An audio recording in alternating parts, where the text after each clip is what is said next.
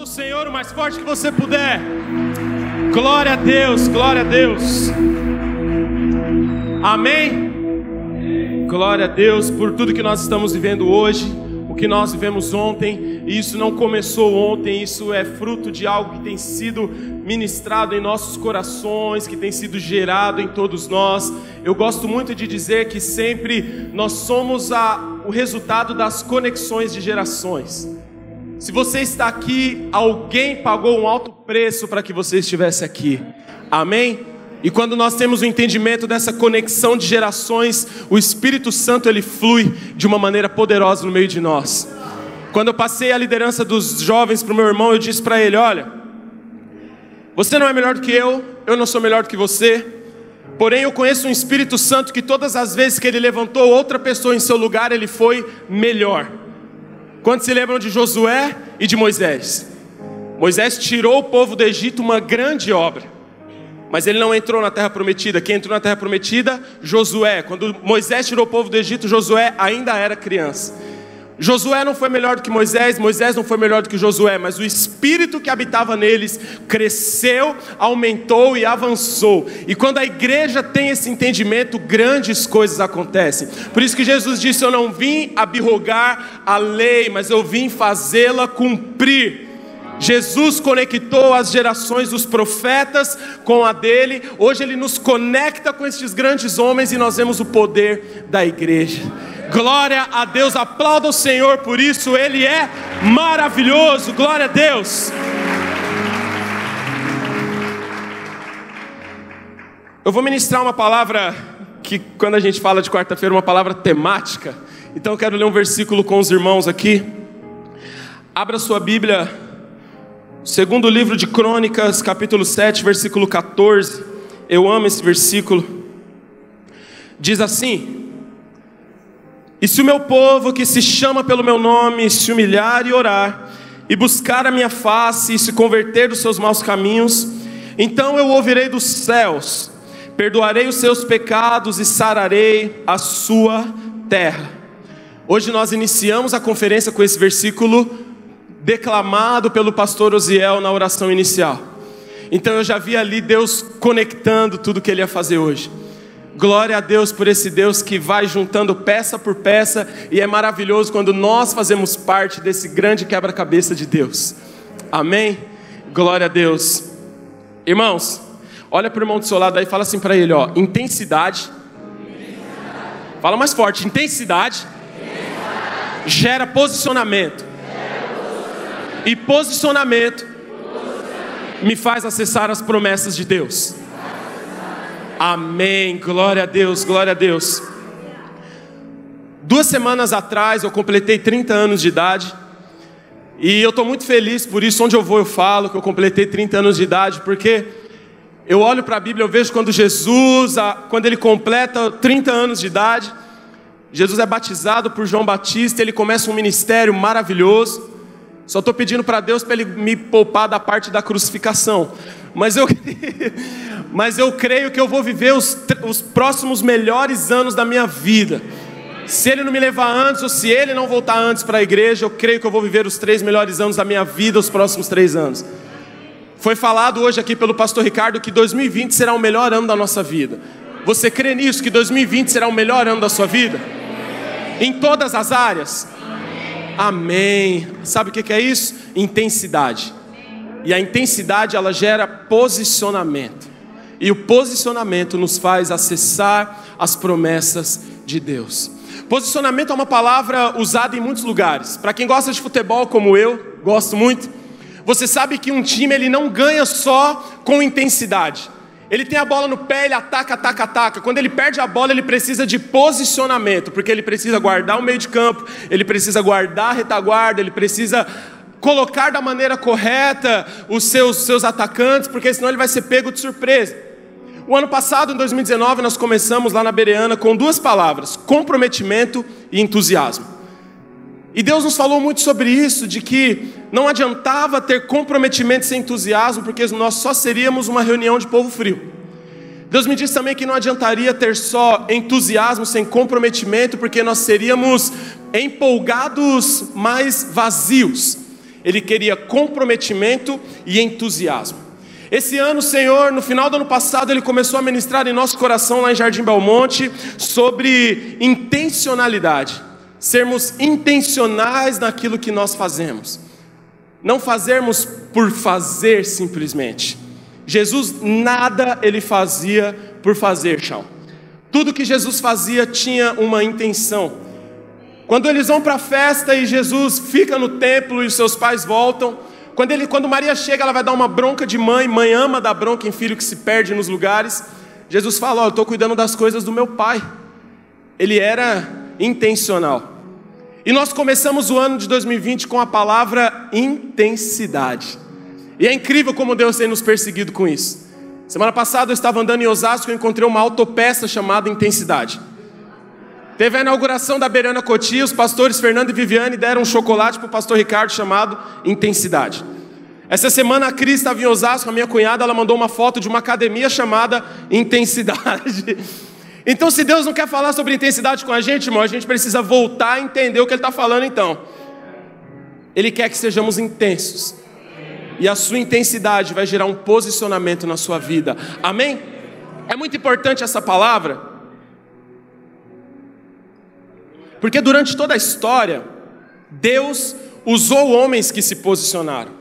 Pastor Walter falou sobre Neemias. Neemias se posicionou diante daquilo que ele recebeu. Ele recebe uma notícia: olha, a terra dos seus pais está acabada, onde seus pais foram enterrados está acabado.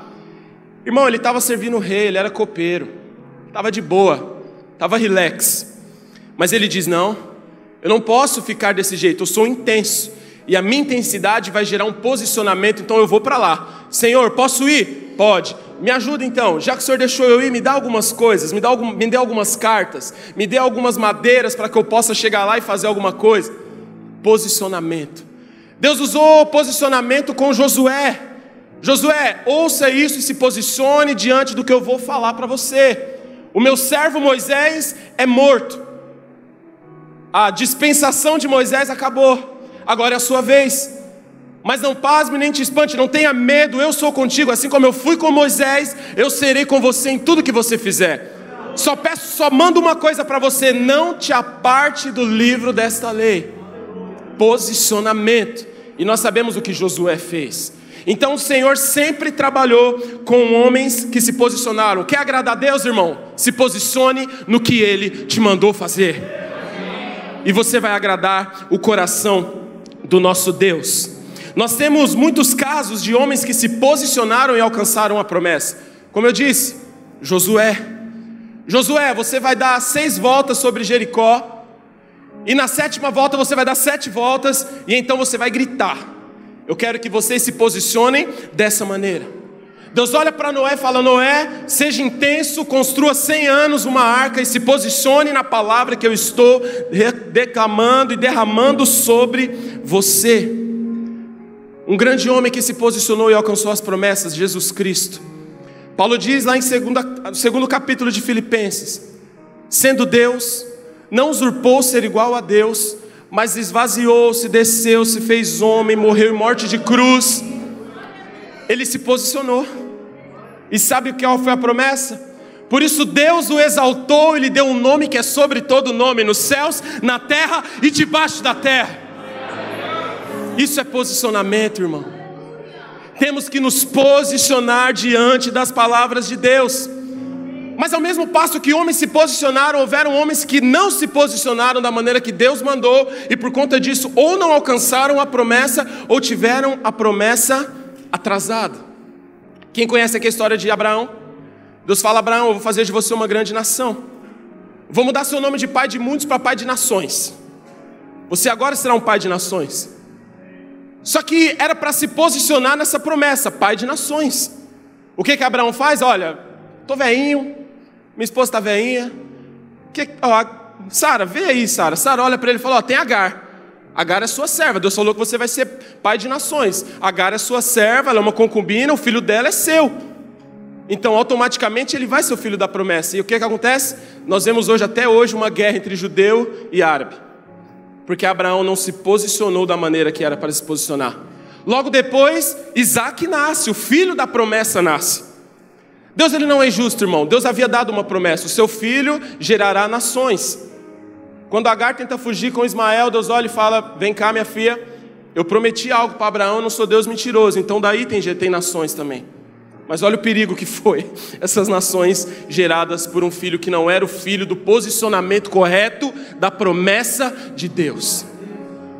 E Moisés, Moisés, fala a rocha para falar.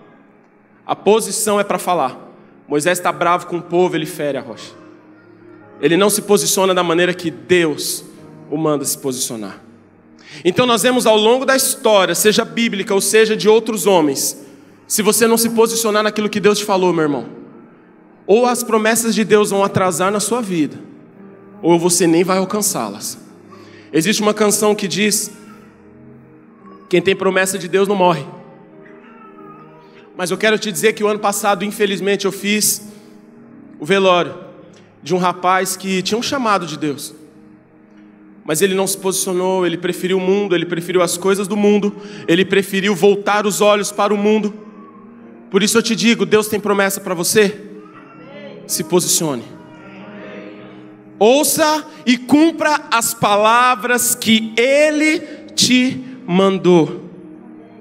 E dentro disso eu quero te falar sobre três coisas que o posicionamento nos traz. Três coisas que nós aprendemos nos posicionando com intensidade. A primeira delas é que o posicionamento ele mata a nossa carne.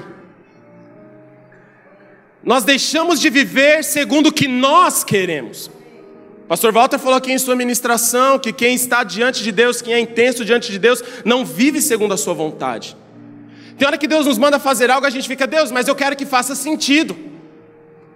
Não, Deus, o Senhor tem que confirmar isso aqui, confirmar aquilo dali. Olha, se for para eu ir, o Senhor tem que confirmar de alguma maneira, senão eu não arredo o pé, eu não me mexo. Mas o posicionamento é primeiro obedecer, depois você entende. É igual um filho, eu tenho um filho, ele não tem nem dois anos. E a gente entra na igreja e eu falo para ele: ajoelha aí. Irmão, ele não sabe nem o que ele está fazendo. Mas por enquanto ele vai se posicionar por aquilo que eu mandei. Um dia ele vai entender, mas eu não vou esperar ele entender para se posicionar, porque é muito perigoso que ele não se posicione o dia que ele entender. Então, isso é o posicionamento, ele mata a nossa carne. Glória a Deus. Nós fazemos porque Deus mandou. Você quer uma prova maior do que essa loucura? Imagine que o Fábio é Noé. Nunca choveu. Nunca choveu, gente. Não chovia na Bíblia. As plantas não eram de plástico, elas existiam, mas a palavra de Deus ela fala que descia somente o orvalho ali, aquilo ali era suficiente para que as plantas crescessem normalmente, mas não chovia. Deus olha para o homem e fala assim: construa uma arca, porque o mundo vai acabar em dilúvio. Irmãos, já parou para pensar você passar 100 anos fazendo algo que só que é inútil até o dia que vai usar? Era inútil. Por isso que as pessoas zombavam dele. Nós somos muito, irmãos, nós somos uma geração muito inteligente. Nós adoramos falar que o povo zombava de Jesus porque eles não sabiam quem era ele. Nós adoramos falar que o povo não creu em Noé. Mas nós temos muitas dúvidas também em crer naquilo que Deus fala quando parece loucura ao nosso pensamento. Quando Deus nos chama para uma obra que parece loucura, a gente fala: não, não, não, não, não, não. Só que eu te digo, irmão, toda obra de Deus, ela é sempre maior do que a gente. Quando eu aceitei pastorear uma igreja, eu sabia que eu nunca estaria à altura disso. Como ninguém está à altura de cumprir um chamado de um Deus que é maior de todos, do que todos nós, que é acima do que todo nome. Então Noé fica 100 anos construindo algo que era inútil até o dia da serventia. Talvez você olhe aí e fale, mas Deus, mas eu estou preparando isso. Eu estou me preparando assim, eu estou preparando esse trabalho, eu estou preparando, eu estou fazendo essa faculdade que eu não entendo que o Senhor mandou fazer, eu estou me consagrando dessa maneira que eu não entendo que o Senhor mandou me consagrar. Por que, Senhor? Por que, Senhor? Calma! Tem que fazer sentido para Ele. Para a gente não tem que fazer sentido. Primeiro você obedece, primeiro você se posiciona, e no meio do caminho ou no final, ou quando Ele quiser, Ele vai falar para você: olha, era isso, isso, isso. Eu ouvi uma vez um pastor falando algo muito engraçado que a nossa história com Deus, o nosso chamado com Deus é como um tapeceiro que está fazendo um grande desenho no tapete. Nós estamos do outro lado do tapete. Nós não vemos ao certo algumas cores, nós não vemos algumas coisas, mas no dia que acontece, o tapete é virado e nós falamos: Ah, então era isso. Foi por isso que Deus me livrou daquilo. Foi por isso que eu não fui aquele horário. Foi por isso que eu não estava lá. Foi por isso que Deus me tirou daquele lugar. Foi por isso que Deus me tirou daquele relacionamento. Deus estava fazendo algo, eu é que não entendia. Mas quando você não entender uma palavra de Deus, se posicione nela, porque você vai colher. E assim foi na vida de Noé. Se Deus te pediu algo, irmão, se posicionar em algo que Deus disse não é fácil, porque a gente mata a nossa carne. Olha, você vai fazer isso daqui, mas Deus, eu não sou capaz. Eu só sou uma criança. Eu não perguntei se você é uma criança. Jeremias, sou eu que estou mandando.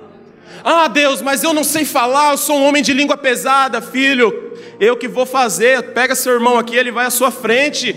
Senhor, mas eu sou o menor da minha casa, da menor família, da menor tribo de Israel. Eu estou aqui é, no lagar aqui, Senhor. Mas é você que eu quero. Se posicione. Deus está buscando pessoas que se posicionam. Intensidade, irmão. Quer ser intenso? Tenha posição na obra de Deus. E você vai ver as coisas acontecendo. Ontem foi citado aqui Renard Bonk. O homem que se posicionou de ir para a África e falar: Eu vou lá. Não importa o, o, o que, que tem lá. Quantos tem lá?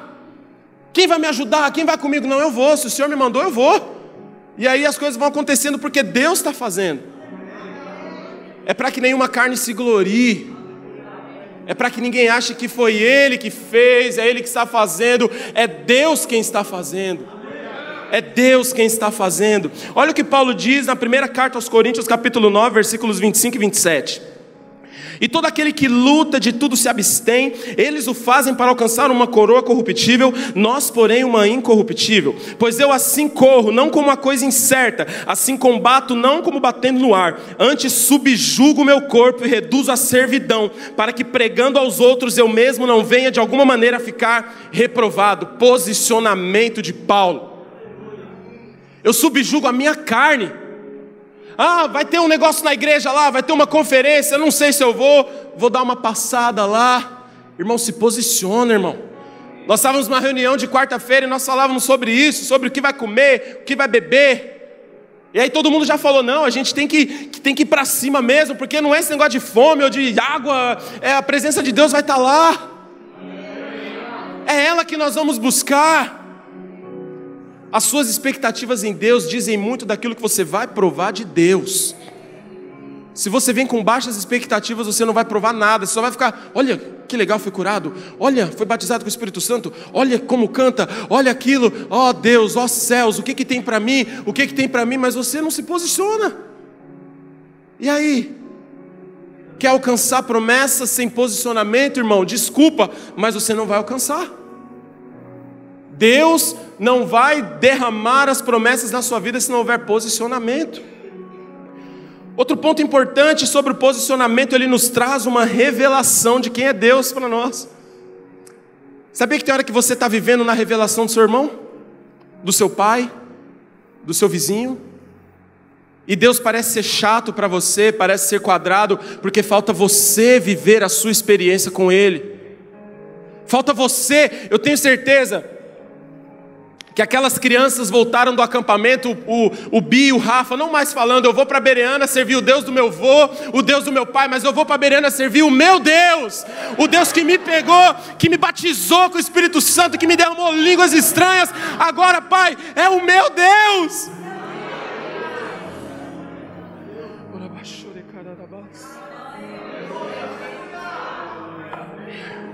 Quero que você entre aqui num, num cenário comigo. Guarde isso.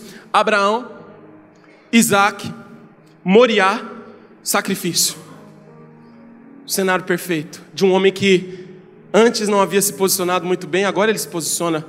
E é sobre ele que nós vamos ver para entender a revelação que Deus nos traz. Deus fala para Abraão: Abraão, sabe o seu filho, seu único filho? Deus foi maldoso, né? Fez questão de lembrar que era o único. Abraão, pegue seu filho, seu único filho, e sacrifica. Abraão, a Bíblia fala que ele acorda cedo, lá em Gênesis 22. Ele acorda cedo, ele arruma o jumento, ele coloca os seus servos com ele, ele não avisa nada passará e certeza se ele avisasse ia dar ruim. Se eu acordo cedo e falo, vou levar o Miguel para lutar jiu-jitsu com uma criança de 12 anos, eu não vou avisar minha esposa, porque ela não vai deixar. Irmão, tem posicionamentos na sua vida que as pessoas não vão entender. As pessoas não vão entender, porque Deus falou com você. Não cobre dos outros entenderem aquilo que Deus falou com você. Simplesmente faça e mostre Deus através da sua obediência. A Bíblia fala que Abraão separa o seu filho e leva um moço já. Vamos lá, vamos subir o monte. Eu vou subir os monte, o monte que muitos desistiram. Eu teria desistido se eu soubesse que eu era o sacrifício. Chega lá em cima, pai, ó, tá tudo pronto aqui. Tudo está preparado aqui. Nós temos aqui o altar, nós temos aqui o machado, tá tudo certo aqui, só não temos o sacrifício. E Abraão havia recebido uma palavra de Deus. Olhe e preste muita atenção no que é o posicionamento do homem de Deus, o discernimento. Ele havia recebido uma palavra: sacrifique sacrifique. Ele sobe, e quando ele vai consumar o ato de obediência, de posicionamento, o anjo vem e fala: Não, não, irmão, oh Jesus, a Bíblia faz isso com a gente, né, pastor? Peraí, mas Deus falou, agora Deus não falou, mas será que Deus volta atrás? Irmão, não vejo Deus voltando atrás em lugar nenhum, mas eu vejo Deus derramando novas palavras, novas direções para estes homens. Quando o profeta Isaías chega em Ezequias e fala assim: Ó, ordena a sua casa que de hoje não passa, fião. Ó, sua, ó subiu para Deus já.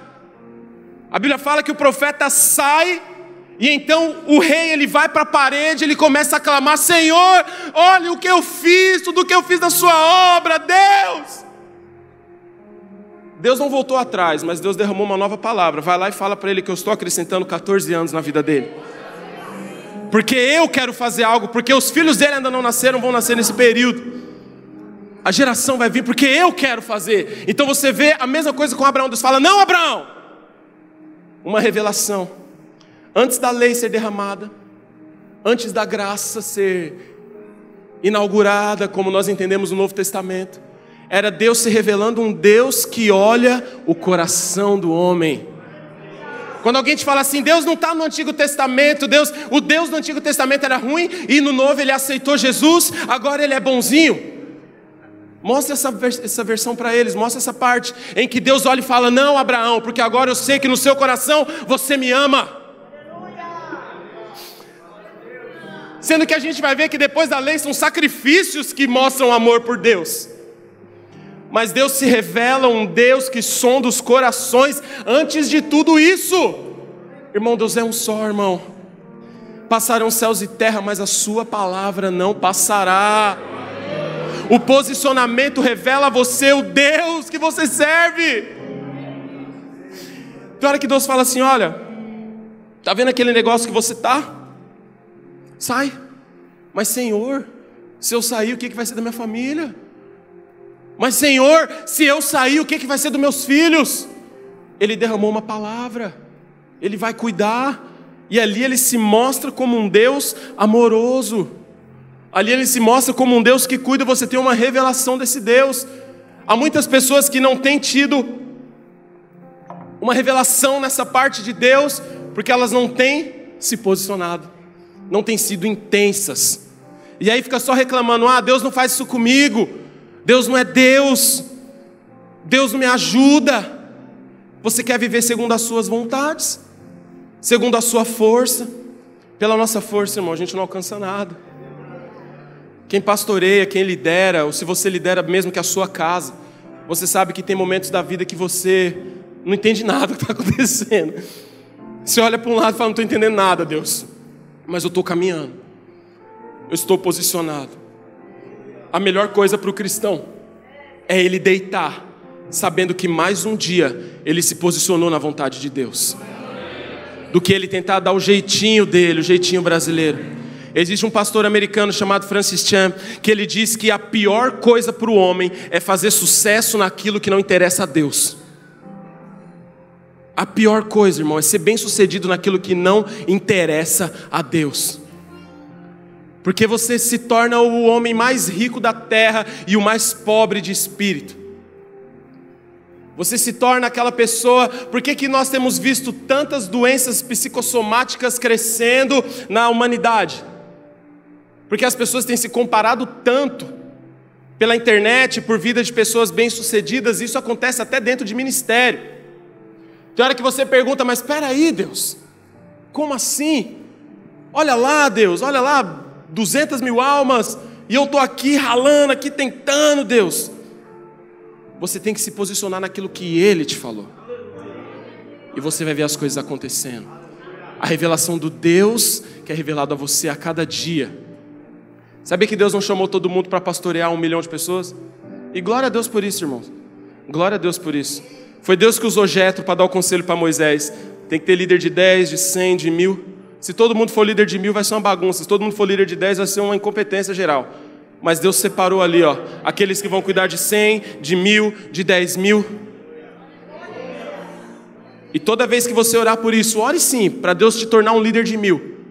Mas cuidado, porque a Bíblia fala que o Homem-Aranha até roubou essa frase, o tio dele. Grandes poderes, grandes responsabilidades. Aquele a quem muito é dado, muito será cobrado. Então, antes de você pedir muito para Deus, saiba da responsabilidade que você vai carregar de ter essa revelação de Deus na sua vida. E em terceiro, o posicionamento nos faz acessar as promessas de Deus. Diga, promessas Posicionamento, acesso às promessas. E a intensidade está aí, ó, como ingrediente principal, fazendo com que quando não, Senhor, tá difícil hoje, Pai. Não tem ninguém aqui. Eu me lembro que eu e minha esposa nós tínhamos uma célula lá, lá na Anguera, quando a gente fazia faculdade. Irmão, tinha segunda-feira que a gente chegava e aquilo parecia o, o, o, povo lá com fome do pão, e eu falava: joga pão, pá, e joga peixe, pá. E tinha dia que eu chegava, irmão, eu me sentia Elias. Falava, Deus, me basta. Eu não sou melhor do que o antigo cara que tentou fazer uma célula na Anguera. Mas Deus me mostrava que haviam outros que faziam aquilo, que se esforçavam dia a dia para levar o Evangelho para uma faculdade. Então nós, nós não nos movíamos mais por isso, nós nos movíamos debaixo de uma posição de Deus. Isso aqui não é apologia a sentarmos em cima daquilo que nós estamos fazendo quando ele não, não gera um sucesso. Mas isso é para dizer que tudo tem que começar do seu posicionamento com Deus. Eu tenho uma amiga que é muito engraçado, ela me mostrou uma vez, nós estávamos numa reunião, uma amiga cliente, e ela me mostrou um caderno, ela falou: "André, tá vendo esse caderno aqui?" Falei: "Tô vendo". Ela falou: "Aqui eu oro por tudo aquilo que eu ainda não recebi" eu me posiciono em agradecimento pela minha casa própria, pelo meu carro, pela minha viagem, disso daqui. Eu me posiciono, André, porque pelos olhos da fé eu já alcancei. Deus está cuidando. Será que você já tem feito esse exercício na sua casa?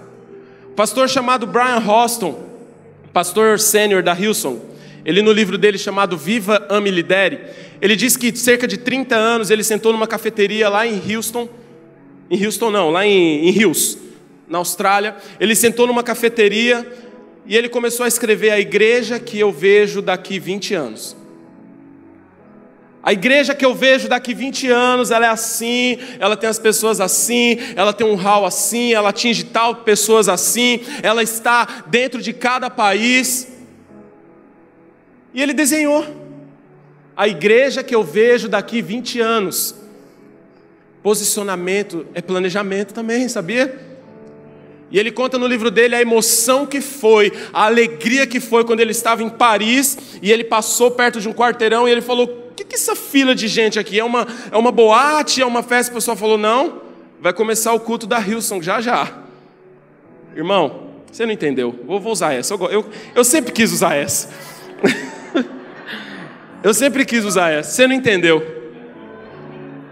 Sabe o que é isso? Uma vez eu fui numa igreja e nós cantamos numa igreja e tinha uma bateria lá e ninguém tocou. No final do culto eu perguntei pastor: por que vocês têm uma bateria? Ele falou: André, porque eu não vou esperar chegar um baterista para eu comprar a bateria. Eu vou me posicionar. Se Deus me disse que é para fazer uma igreja com um grupo de louvor, você já viu não ter bateria? Eu falei, perdão, irmão, faz o apelo lá que eu vou lá aceitar Jesus de novo. Irmão, para de esperar as coisas acontecerem para você glorificar por elas ou para você se posicionar nelas, senão elas nunca vão acontecer. Deus se revela nisso, na fé. O que é a fé? É o firme fundamento das coisas que não se vê, a certeza dos fatos que se esperam. É sempre algo que está à sua frente. A fé é quase utópica. Ela é quase utópica, porque ela está sempre à nossa frente. Ela é sempre algo que nós não podemos mensurar. A fé é um músculo. Se você não exercitar, irmão, você vai atrofiar. Você tem que ir lá, ó, exercitando, fazer um crossover. Cadê o Sidney? Levanta a mão aí, Sidney. Tem que fazer um. um não, crossfit não, pastor, vigia. Vigia, ó. Você já, você já vê que não faz academia quando fala que tem que fazer crossfit. Brincadeira. Você, você tem que exercitar, senão ela atrofia. E como que você exercita? Fazendo coisas que você não é capaz de fazer. Sonhando coisas que são acima de você tentando alcançar pessoas que parecem ser impossíveis. Isso é fé.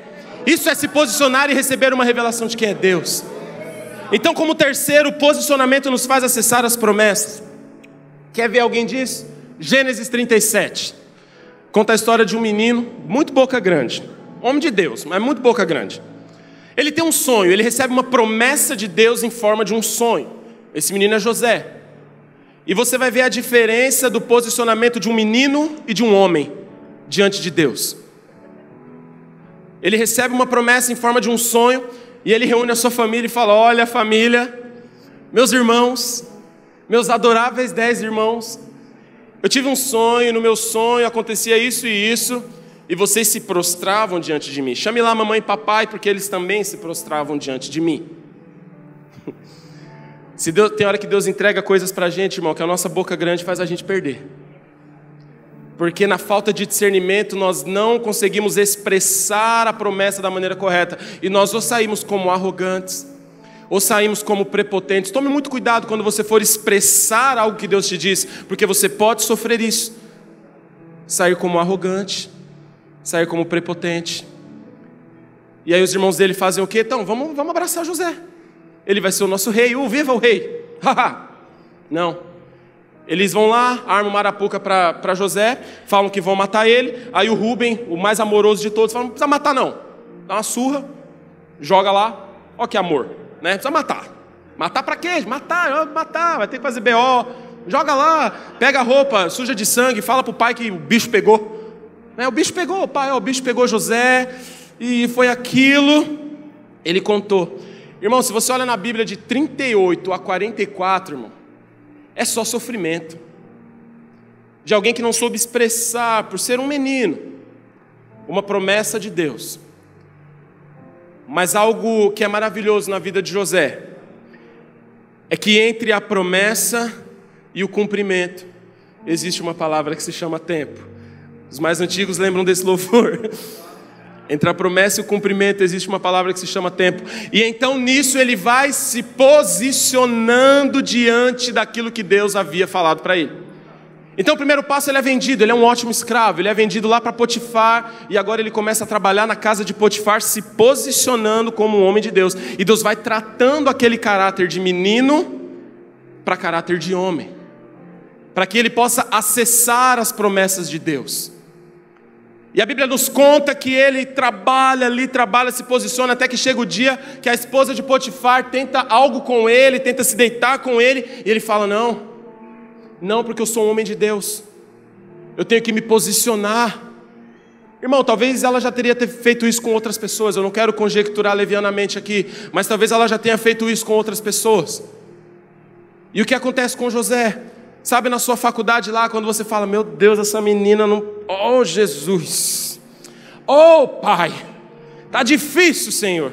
Jesus, sai daqui, Jesus. O Senhor morreu virgem, o Senhor não sabe o que eu estou falando aqui, o que eu estou sentindo. E aí você vê que a pessoa ela acaba caindo, ela não se posiciona. No último descende que nós tivemos em São Paulo, o pastor Silas Malafaia subiu ao púlpito e ele disse um dado triste: de que a cada 10 muçulmanos que entram na faculdade, 10 se formam muçulmanos. Mas a cada 10 evangélicos que vão para a faculdade, 3 saem de lá evangélicos ainda.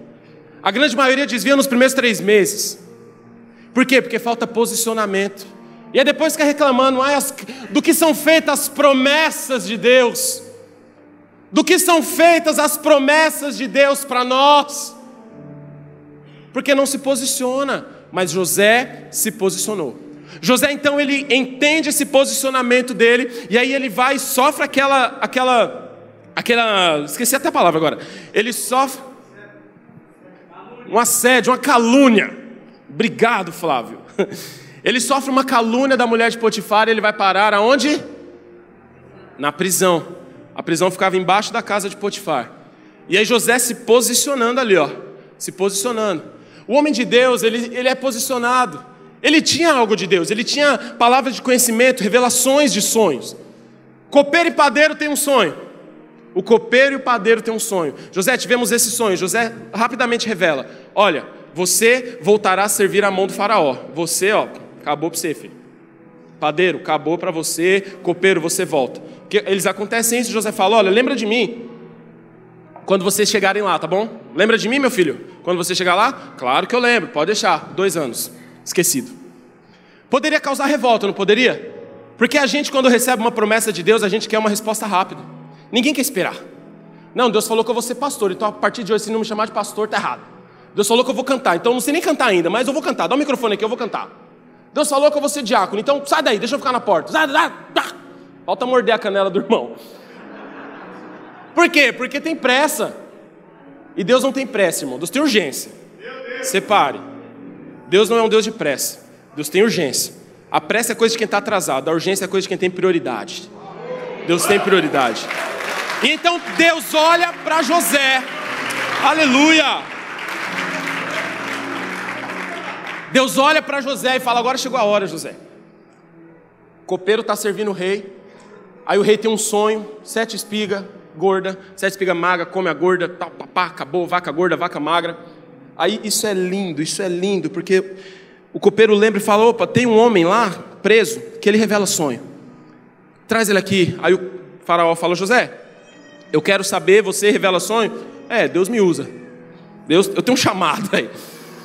Eu tenho um chamado. Eu tive esse sonho, esse sonho, esse sonho. Isso é maravilhoso. Um menino, quando ele recebe uma promessa, ele cospe a promessa na cara de quem está na frente dele. Olha o que um homem faz. Eu vou consultar Deus. Eu vou consultar Deus e o que Ele falar eu falo para você. Sabe o que é isso, irmão? Isso é temor. Um menino, às vezes ele, ele fala sem saber. Um homem ele fala, eu vou consultar Deus. Porque o que ele falar foi Deus que falou. Hoje o pastor falou mais cedo, um crente não acha, ele fala, a Bíblia diz. José não é mais, eu tive um sonho. Deus fez isso. Não, vou consultar Deus, o que ele falar. E ele fala para Faraó. E aí nós sabemos o restante da história. Nós sabemos o restante da história. E aí vem Gênesis 45, o acesso da promessa. Por isso que eu disse que o posicionamento nos faz acessar as promessas de Deus. Ele chega, os irmãos chegam até ele, acontece toda aquela coisa, vai lá, deixa seu irmão aqui, vai lá buscar seu pai, vai lá falar para ele, mas deixa o irmão aqui, senão eu vou lá, e aquela coisa que todo mundo conhece. Até que chega o grande momento em Gênesis 45 que José já não aguenta mais se segurar. Oh, aleluia, ele não se aguenta mais. Ele se vira do, pelos irmãos, ele começa a chorar. Ele começa a chorar. E ele fala: Gente, sou eu, José, sou eu, José. A, olha a promessa se cumprindo. E olha o entendimento de um homem de Deus da promessa cessada. O sonho se torna realidade. Realmente ali, José e seus irmãos. Mas um menino disse que o sonho era os irmãos o servindo. Sabe o que, que um homem faz?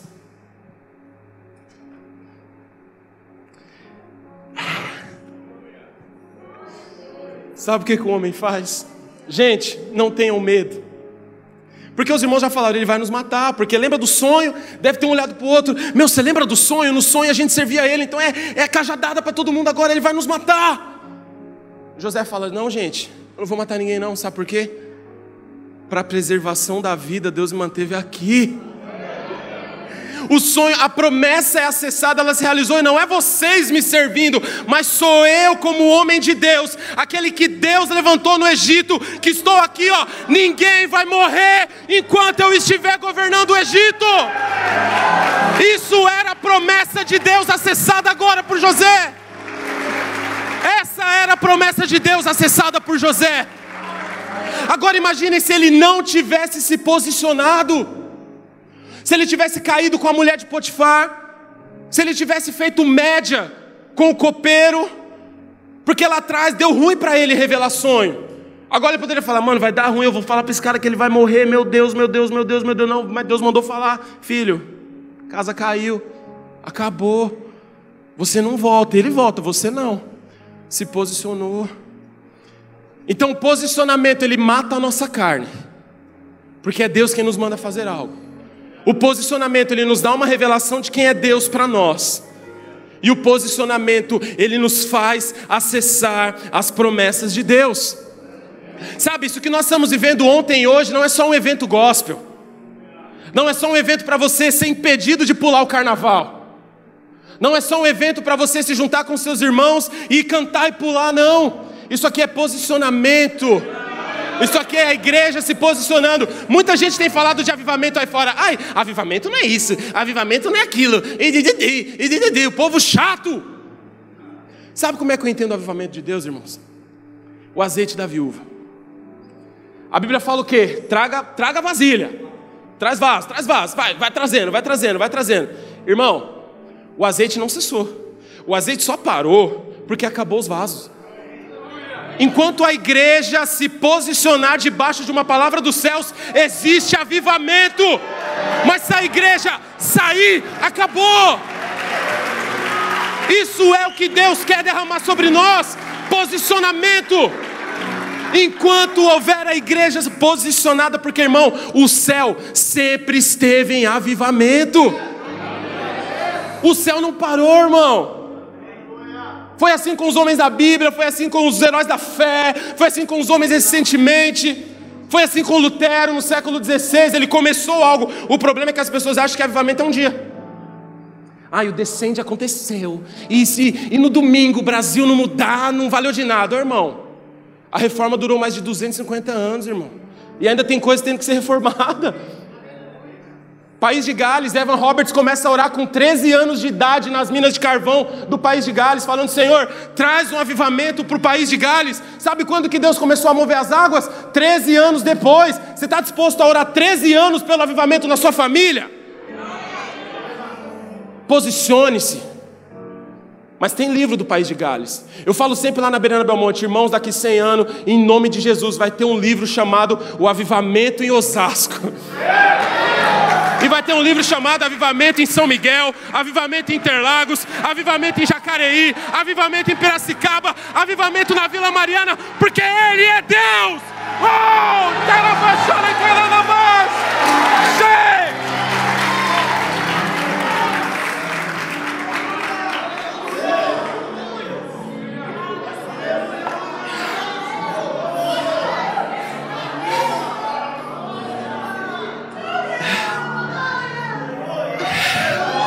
Segundo Crônicas 7,14.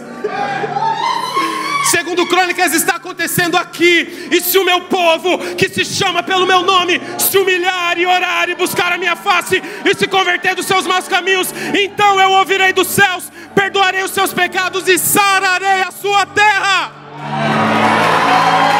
Deus quer de nós posicionamento. Se o meu povo, então eu farei. Deus não vai fazer nada enquanto nós não fizermos algo. Oh Deus!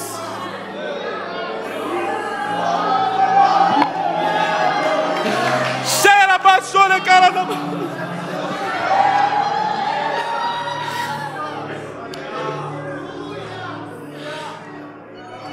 Quero encerrar Deus tem cobrado de nós alguns posicionamentos. E nós começamos recentemente como igreja, porque nós entendemos a unidade da igreja. Segundo Crônicas, Deus diz: se o meu povo, não somente esse indivíduos, Deus em todo momento ele incentiva a unidade. Na oração sacerdotal de João 17, no versículo 11, Jesus diz: Pai, que eles sejam um, como eu e o Senhor somos um, para que o mundo veja que o Senhor me enviou. Igreja, enquanto nós não formos em unidade, o mundo não vai saber que Deus enviou Jesus. Eu não sou igreja, você não é igreja, nós somos igreja. Nós somos igreja. E nós começamos um plano de leitura bíblico de 90 dias para ler o Novo Testamento. Nós já estamos em Marcos capítulo 6, 5 e 6.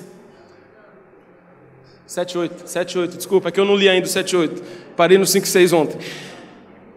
E amanhã nós e domingo nós começaremos um jejum como igreja de 40 dias. Então essa semana nós estamos nos preparando, cada um ouvindo de Deus o que é para fazer.